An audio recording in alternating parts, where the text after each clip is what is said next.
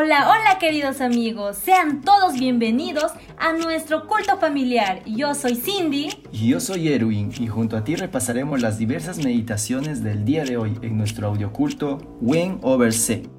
¡Comencemos!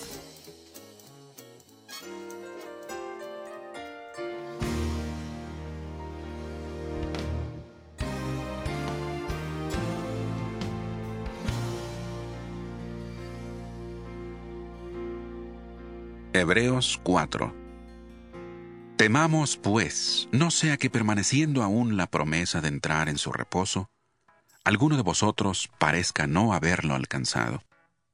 Porque también a nosotros se nos ha anunciado la buena nueva como a ellos. A ellos de nada les sirvió haber oído la palabra, por no ir acompañada de fe en los que la oyeron. Pero los que hemos creído entramos en el reposo de la manera que dijo, Por tanto, juré en mi ira que no entrarían en mi reposo. aunque las obras suyas estaban acabadas desde la fundación del mundo. Porque en cierto lugar dijo así del séptimo día, Y reposó Dios de todas sus obras en el séptimo día. nuevamente dice, No entrarán en mi reposo. Por lo tanto, puesto que falta que algunos entren en él, y aquellos a quienes primero se les anunció la buena nueva no entraron por causa de la desobediencia, otra vez determina un día, hoy, del cual habló David mucho tiempo después, cuando dijo, Si oís hoy su voz, no endurezcáis vuestros corazones.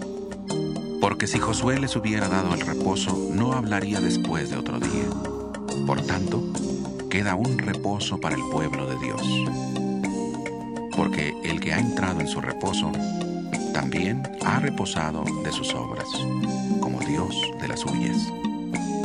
Procuremos, pues, entrar en aquel reposo, para que ninguno caiga en semejante ejemplo de desobediencia.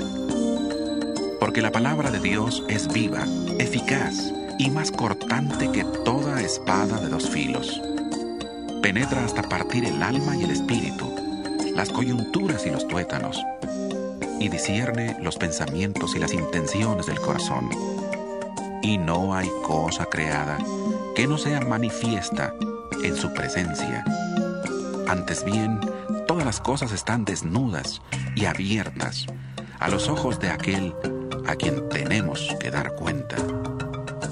Por tanto, teniendo un gran sumo sacerdote que traspasó los cielos, Jesús, el Hijo de Dios, retengamos nuestra profesión, porque no tenemos un sumo sacerdote que no pueda compadecerse de nuestras debilidades, sino uno que fue tentado en todo según nuestra semejanza, pero sin pecado.